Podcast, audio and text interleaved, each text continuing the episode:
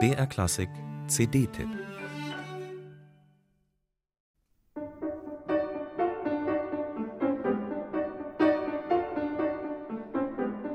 Sein Morgenständchen eines Narren, das Alborada del Gracioso, komponiert Maurice Ravel 1905 zuerst für sein Instrument, das Klavier.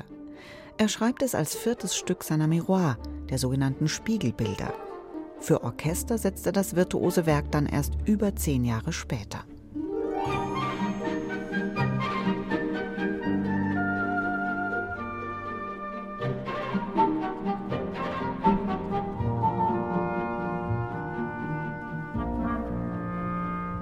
Die Anklänge an spanische Musik sind unüberhörbar und treten noch deutlicher hervor als in der Klavierversion.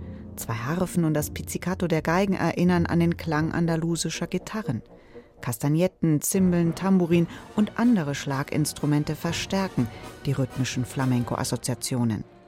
Die häufigen Stimmungswechsel wirken rastlos und unberechenbar, eben wie für einen Narren geschrieben.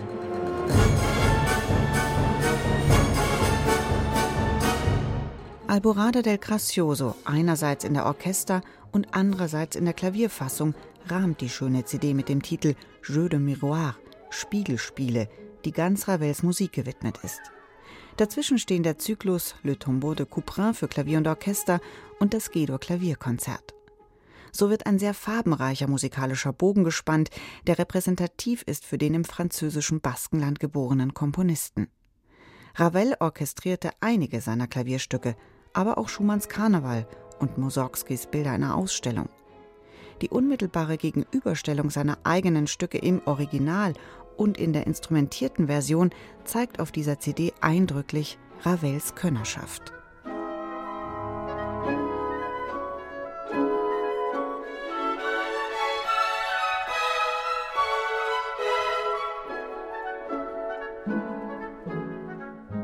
Weit mehr als eine Hommage an den Komponistenkollegen François Couperin und barocke Cembalo-Musik ist der Zyklus Le Tombeau de Couperin.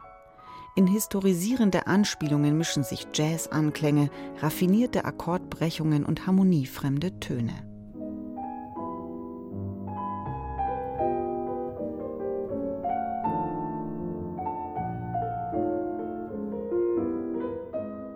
Dem spanischen Pianisten Javier Perianes scheint Ravels Musik instinktiv zugänglich zu sein. Er bringt sie jedenfalls virtuos und fesselnd zum Klingen. Auch das G-Dur-Konzert, das bei der spiegelgleichen Albumdramaturgie im Zentrum steht.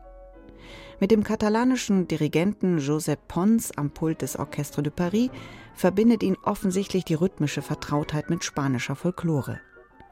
So besticht diese wunderbare CD nicht nur durch eine interessante Zusammenstellung und Stückanordnung, sondern durch die packende Interpretation dieser großartigen Musik. Es ist eine Liebeserklärung an das reiche Farbspektrum französisch-impressionistischer Klänge.